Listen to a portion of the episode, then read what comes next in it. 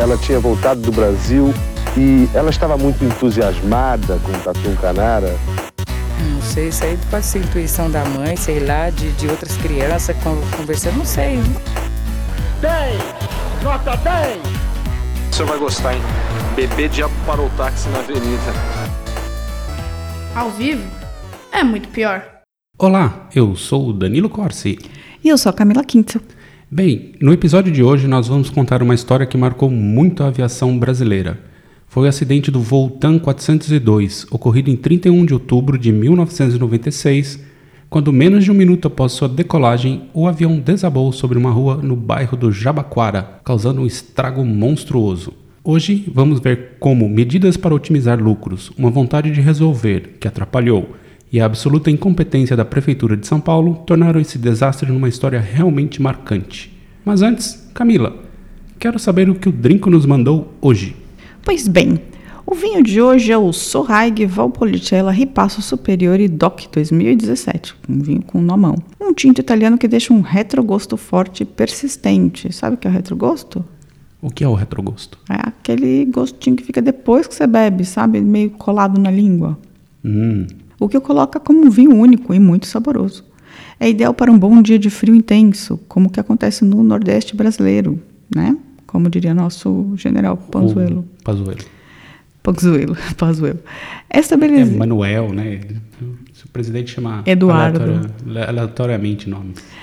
Essa belezinha pode ser comprada por menos de 100 dinheirinhos lá no drinco.com.br. Vai lá e ajude este podcast a continuar firme e forte. Brinde? Tchim, tchim. Tchim, tchim.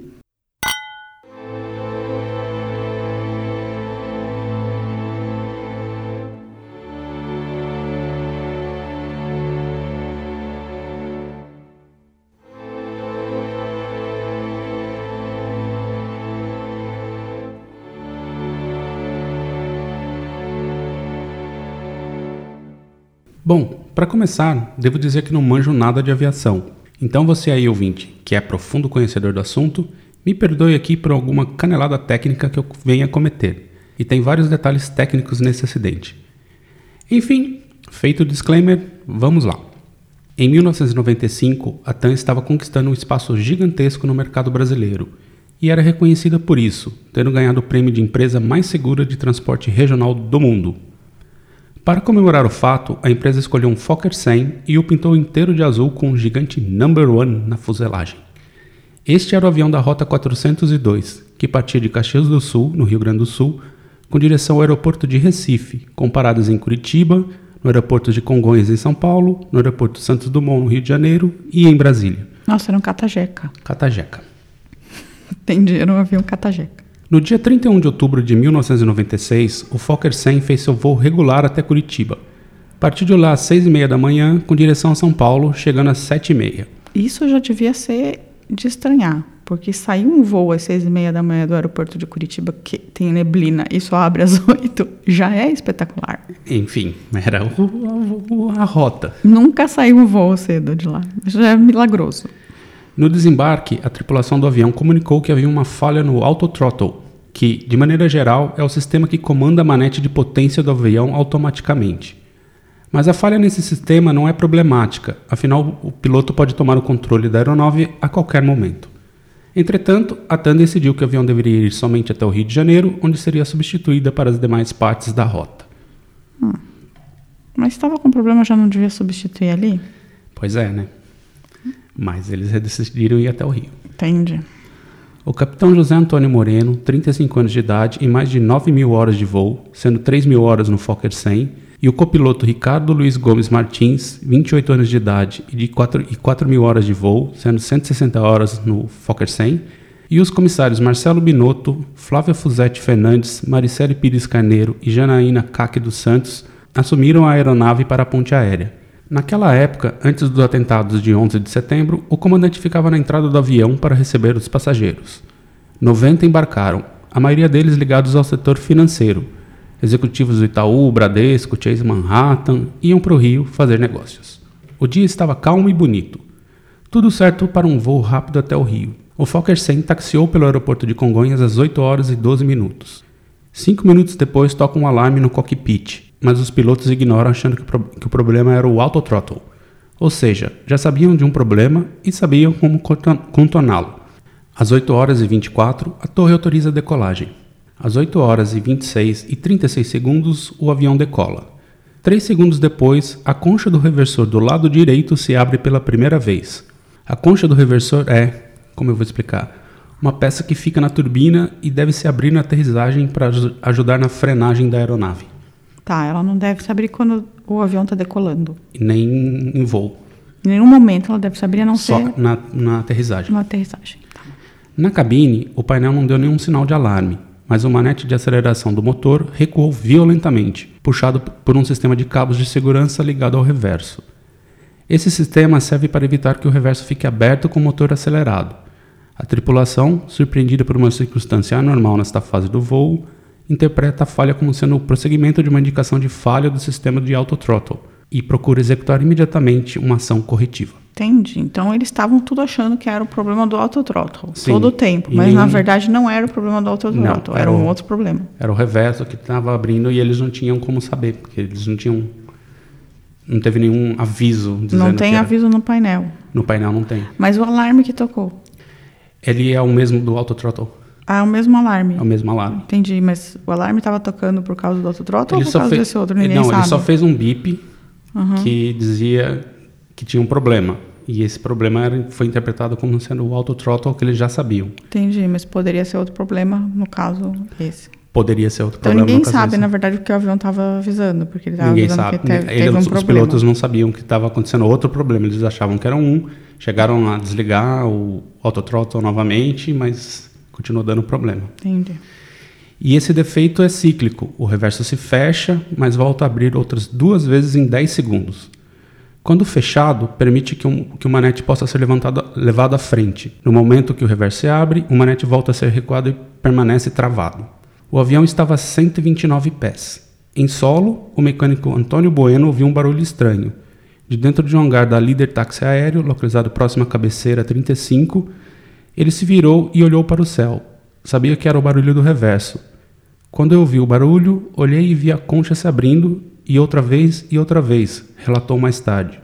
O reverso abriu, o reverso abriu, gritava ele correndo pela pista de Congonhas, Eita, então esse cara percebeu tudo acontecendo em tempo real. em tempo real. Nossa, que absurdo. Foi um minuto, né? Muito rápido. A perda de potência no motor número 2 fez com que a aeronave derivasse à direita, mantendo-se a baixa altitude de- e velocidade. Derivasse ou virasse? É. Tá. O copiloto avançou as manetes, mas elas retornaram à posição anterior quase que imediatamente. Os tripulantes aceleraram, aceleraram a turbina direita sempre que o equipamento permitia. Na segunda vez em que o manete direito recua, a mão do tripulante traz junto a manete do motor esquerdo. Por 4 segundos, os dois motores ficaram com aceleração mínima. Então quer dizer que teve uma falha humana aí também. Sim, teve uma falha humana, Tá. mas não era decisiva. Não, porque eles já estavam desesperados, estavam tava na merda ali. Sim, eles não sabiam o que estava acontecendo. Tá. Em seguida, o copiloto empurra a manete totalmente para frente mais uma vez. O sistema de cabos de segurança que evita a abertura do reverso com o motor acelerado cede. O manete de aceleração da turbina direita é liberado, embora o reverso permaneça aberto. O defeito desestabiliza por completo a aeronave. Às 8 horas e 26 e 55 segundos, os manches começam a fazer um barulho vibrando intensamente. É o prenúncio que o avião entrou em stall, que é basicamente quando ele perde a sustentação para ficar no ar. Impulsionado para frente pelo motor esquerdo e para trás pela turbina direita, tomba para a direita no ângulo de inclinação de 39 graus e inicia sua de- descida final. Sete segundos depois, o sistema de aviso do avião começa a berrar: Don't sink, don't sink. Dois segundos depois, o avião colide contra um primeiro prédio de dois andares na rua Ju, Jurupari, número 40. Em seguida, choca-se contra um segundo prédio e perde parte de sua asa direita.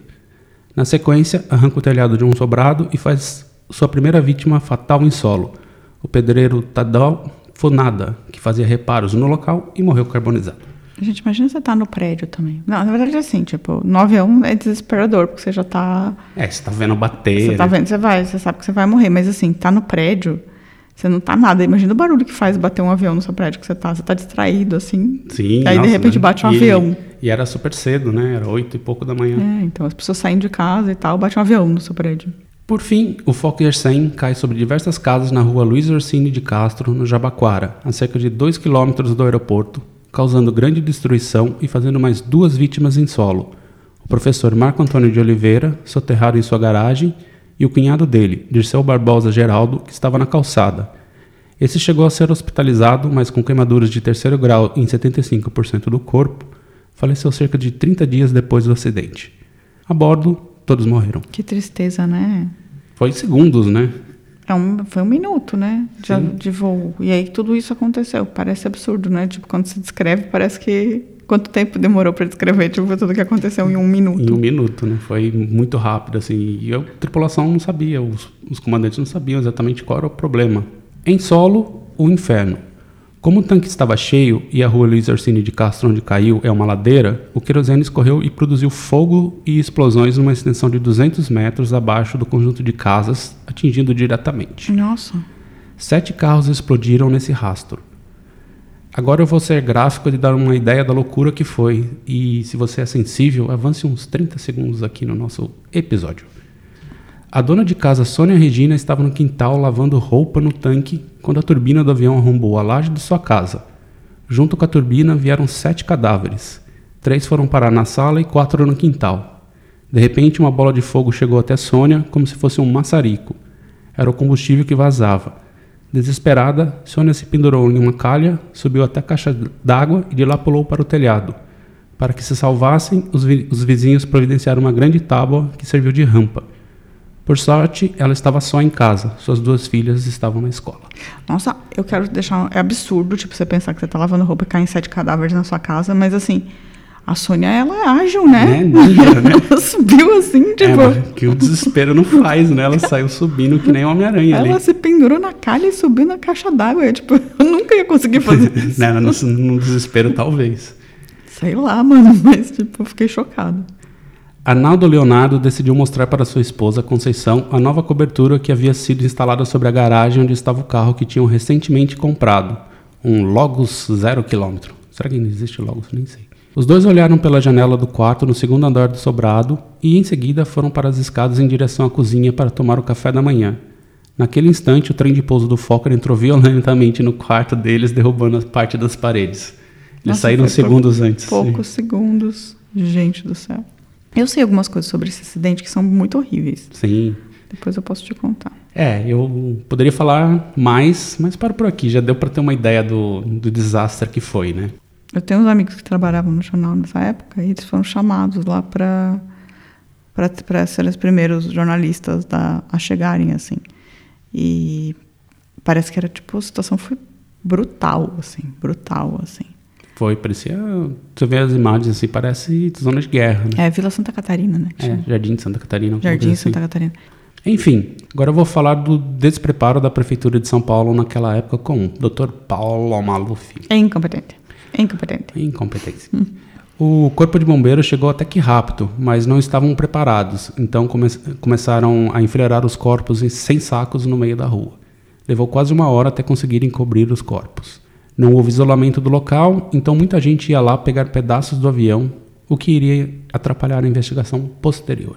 Brasileiro pegando um souvenir assim, caiu o avião, caiu um pedaço. Souvenir de tragédia, né? Isso. Ai, que beleza. Foi o caos. Uma semana depois do acidente, o subsecretário da prefeitura para a região mandou uma carta para todos os moradores avisando que eles tinham sete dias para arrumar as casas. Caso contrário, seriam multados. É mole, mas pelo menos ele perdeu o emprego. Como assim? Ele mandou uma carta dizendo, ah, vocês... Sete dias para arrumar a Ah, casa do- depois do acidente. depois do acidente. Como assim? Ele pode fazer isso? Em teoria, assim, se tem alguma. Sua propriedade está destruída ou tem algum risco, a prefeitura pode te obrigar a consertar. Mas convenhamos, né? Não, absurdo, completamente surreal, assim. Não achei nem que uma pessoa pudesse fazer isso, na verdade. mas podem. O CENIPA, que é o Centro de Investigação e Prevenção de Acidentes Aeronáuticos, assumiu a investigação. Eu vou pular direto para a conclusão, porque os investigadores foram atacados por todo mundo, inclusive a imprensa, porque eles queriam as respostas em uma semana e a queda de, e queda de avião nunca é uma investigação rápida. Não, em geral demora anos, assim, porque Sim. Até refazer tudo, remontar o avião. Mas como foi uma comoção, né? A imprensa o dia inteiro batendo no assunto, assim, os caras queriam respostas rápidas. É, né? eu acho que foi o acidente, foram, os dois acidentes da TAM foram os mais chocantes pro Brasil, assim, eu acho. Porque foram em área urbana, né? É, foram os dois ali em Congonhas, né? Que é tipo no centro de São Paulo. Sim. Acho que são. Aviãozinho, um aeroporto pequeno, né? Ah, e assim, depois bem- o da Chapecoense e tal, mas aí, tipo, não foi no ah, Brasil. teve aquele da Gol também, né? Que bateu com o Embraer ela. É, mas o da Gol caiu no meio da floresta, Caiu no né? meio da floresta. Bom, enfim, o resultado concluiu que a causa principal foi mesmo a abertura do reverso por conta de uma falha de uma peça. E essa falha foi causada porque a Fokker mudou o processo de produção do avião. Aqui eu não vou saber explicar detalhadamente, né, assim, o, como funcionam as coisas, mas basicamente era para economizar. Eles mudaram o fluxo de energia para o reverso, que baixou a taxa de possível falha de uma em um bilhão para uma em 10 milhões. E dá para entender o risco que correrão a economizar.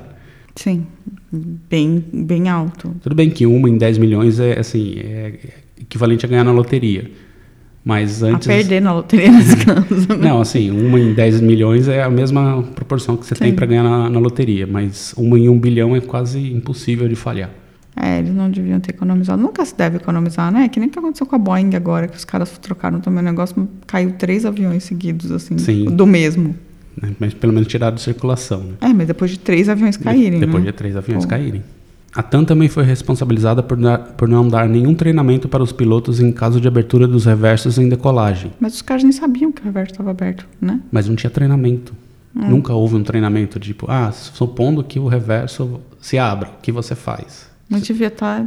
Eles não sabiam. É, eles precisavam saber que o reverso estava aberto. mas eles também não tinham nenhuma. só- talvez se eles, se eles tivessem treinamento, eles pudessem identificar que não era o auto-throttle. Mas eles deviam avisar no painel, né? Isso Deveria também. haver no painel. E por incrível que pareça, os pilotos foram inocentados.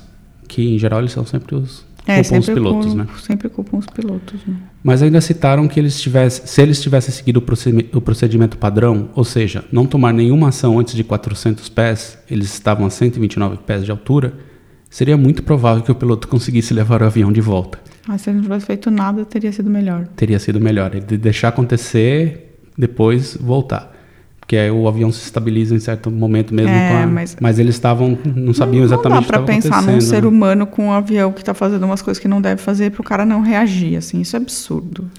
O, no final das contas, assim, o puxar dos manetes selou o destino deles. Ele- mas eles não tinham como saber, né? Achavam que a- era outra falha.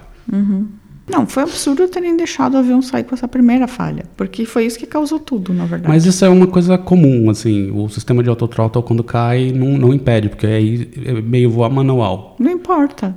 Assim, se tem um sistema que tá, que tá, não tá funcionando apropriadamente, não tem por que o avião sair do solo. Não, eu, Pega co- outro eu avião. concordo, mas assim, não é uma falha considerada pela segurança da aviação como problemática. É, mas tem que ser, começar a ser considerado, porque é uma falha que pode é, mascarar outras falhas. Então, que é justamente o que aconteceu. Na verdade, o problema aí foi que não havia esse avi- aviso para o reverso, né? Isso foi revisto depois. E, e foi, é, é e foi outro- mascarada pelo autothrottle. foi mascarado pelo autothrottle, mas se tivesse um aviso correto para o reverso, o autothrottle nunca teria sido levado em consideração pelos pilotos. Sim, isso é verdade. Também. Foram emitidas recomendações para os órgãos homologadores primários, melhorando a qualidade das análises de todos os boletins. Para a divi- divisão de homologação, estudar uma proposta de instalar uma câmera no cockpit, a Fokker para modificar o sistema elétrico do sistema do reverso, de forma a satisfazer os requisitos de aeronavegabilidade e rever os feedback cable, e a TAM para alterar o livro de bordo, objetivando melhor os registros das panes, desenvolvendo um programa com o objetivo de listar todas as situações de falhas básicas, dar maior ênfase ao treinamento realizado nos simuladores com relação à abertura dos reversos nas diversas fases do voo e enfatizar a importância de não tomada de ação abaixo de 400 pés. Em Entendi. teoria, todas foram acatadas Então você não deve nunca mexer nada fazer antes dos 400 pés. antes dos 400 pés. Tá. Ah, e cabe falar aqui que os familiares das vítimas e moradores levaram mais de 10 anos para receber uma indenização. E hoje, ainda, 24 anos depois, há sete ações sem julgamento de seis moradores e de um parente de vítima. Nunca receberam nada. É um absurdo Que isso. fase. Isso devia, isso devia ter sido pago muito, muito rapidamente. Sim, mas a TAM foi entrando com, com ações e ações para postergar contestações e levou mais de 10 anos para alguém receber alguma coisa. Nossa, horrível, né? Muito. Na época, o acidente do voo 402 foi a maior tragédia aérea em área urbana no Brasil, sendo superado somente em 2007, também em São Paulo e também com a TAM, quando um avião não conseguiu parar durante o pouso e bateu em um prédio da própria companhia. 199 pessoas morreram. E aí, Camila, o que você acha da história toda? Tá com medo de voar? Medo de voar? Não. Assim, acidentes acontecem, né? É claro que se você tiver num avião, um acidente que acontece, a chance de você morrer é muito maior, assim. Mas é um meio até seguro, assim. Não. Proporcionalmente, tem poucos acidentes. assim. É, assim, e não dá pra, pra abrir mão de voar em algumas situações, assim. A gente mora em outro continente Não, não- relação ao Brasil. Então, tipo, a gente teria que ir de barco pra lá. No final das contas, assim, é, a culpa do acidente, na minha opinião, assim, é totalmente da Fokker, assim, que resolveu mudar o negócio para economizar alguns centavos na Pra, produção. pra mim foi totalmente da TAM. Da TAM? É, Por quê? porque se um avião tá com qualquer problema, ele não deve sair do solo. Tudo bem, concordo que a TAM também seja culpada, mas eu acho que assim, a mudança de. de se- os caras baixaram uma taxa de, de, de erro brutalmente. Sim, assim. a, a Fokker é responsável por, pelo, pela falha da peça. Mas a TAM é responsável pela manutenção do avião. Sim, e houve falha de E manutenção. houve falha de certeza. manutenção. E se tivesse feito uma manutenção correta, teria percebido a falha da peça. Sim. Se tivessem olhado o avião na hora que ele pousou, ah, o que está acontecendo no autothrottle? Sim. Alguém ia perceber que estava com um problema Ah, no reverso. E aí, então, para mim, a, culpa é totalmente da TAM. É claro que a Fokker pode ser responsabilizada também, mas do acidente em si. Eu acho que. Acho triste demais, assim, né? Morreram muitas pessoas, assim, de uma forma muito estúpida. É bem meio assustador. Assim. Mas é um acidente também, né? Que em geral é um, como todo acidente aéreo, é um acumulado de, de falhas técnicas com falhas humanas, assim, falhas em, corporativas empresariais, né? Que são Sim. os piores em geral. né? Teve mu- muita reclamação com a TAM, assim, que eles liberaram a, a lista de mortos do, do acidente para a imprensa, não, não avisaram os familiares. Muita É. gente ficou sabendo pela, pela Globo, assim, sabe? Foi horrível. Eu lembro desse acidente. Eu já morava em São Paulo fazia aqui uns dois anos. Eu lembro de ligar a TV, assim, e ficar meio acompanhando, porque era de manhã. E acho que foi um dia que não tinha faculdade, eu não lembro. Mas eu lembro de ficar meio acompanhando, assim, essas coisas todas. E depois os amigos jornalistas chegarem em casa, porque eu morava, tipo, numa república. E aí eles ficavam meio contando, tinha um vai e vem de gente, né? E se- sempre ficavam, ficavam contando como tinham sido as matérias e tal. Eu lembro que a história dos sacos de foi contada também essa coisa do saco de cadáver que demorou muito tempo para chegar, assim, foi horrível. Enfim, eu lembro disso, assim, é, de algumas coisas que as pessoas ficaram muito chocadas porque tinha sido um acidente muito próximo, assim, né? Muito perto de todo mundo, assim. É, eu também, eu tava, nessa época eu estava trabalhando lá no banco de dados da Folha e foi um corre, assim, porque eu achei, tive que procurar dezenas de fotos de acidentes aéreos para ilustrar matérias sobre, tipo, veja outros acidentes assim, da história. Sim. Mas é, é um- uma tranqueira, assim, e acho que mostrou um despreparo total, assim, de, de grandes, de tragédias de grande porte, quando acontecem, assim, as autoridades brasileiras não estão preparadas. Não, assim. o Brasil não tem, ele não reage bem a, a tragédias, né? Nunca. É, é muito louco isso, assim, não reage nem a queda de avião, nem a rompimento de barragem. É tipo, depende da boa vontade de, de, de alguns bombeiros que são. É, não tem muito plano, assim, isso que eu acho incrível, assim, não tem plano de contingência, sabe? Exatamente, Tipo, ai, meio vai lá e vê o que é, você ninguém consegue nunca fazer. pensou, né? ah, e se acontecer de cair um avião aqui? Porra, é Congonhas, pelo amor de Deus, Que é sabe? no meio da cidade, né? É, não é que, é tipo, é um aeroporto que obviamente vai dar merda, sabe? Sim, em algum momento vai ter um acidente, né? É, que nem no Rio, assim, aquele outro que eu esqueci. Que é, o, que é o Santos Dumont, né? é, o, é o que você decola praticamente no, No mar ali. no mar. Então, assim, tipo, é assustador mesmo.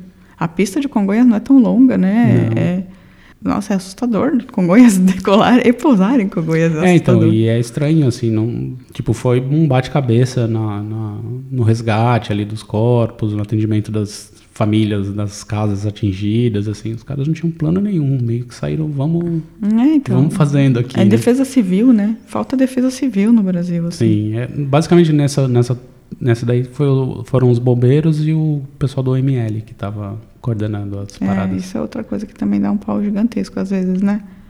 Que o ML lota, os caras não tem plano, plano de B, assim, sabe? De, re- de, de refrigeração, assim, É, tipo, que vai fazer. né? sempre dá umas cacas, assim.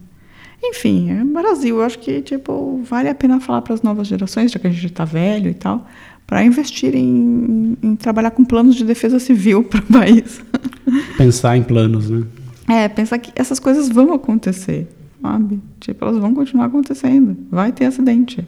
E provavelmente vai ter outras barragens, né? Sim, vai ter outras barragens, vai ter outros acidentes aéreos, sabe? Vai acontecer, é meio. É da vida, sabe? De alguma maneira. Sim. Vai ter incêndios terríveis.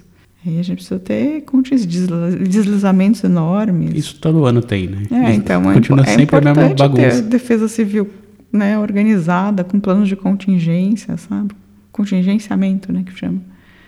É, inundações, enfim, é isso.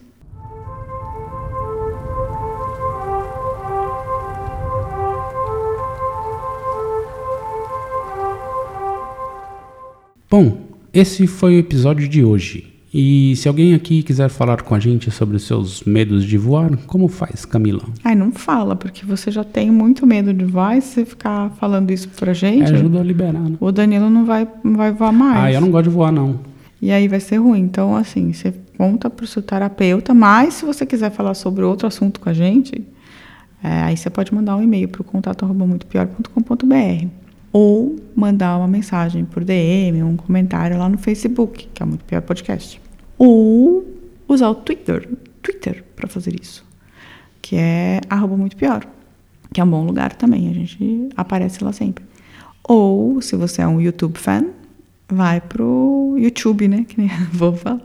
Vai pro YouTube e faz um comente. Um Aproveitar aqui e mandar um abraço pra Juliana, que deixou um comentário bem fofo pra gente lá no YouTube. No YouTube? YouTube. Ah, obrigada, Juliana. Aliás, é, se você quiser que a gente fale alguma coisa aqui, é só mandar uma mensagem pra gente. Ah, é, a gente manda.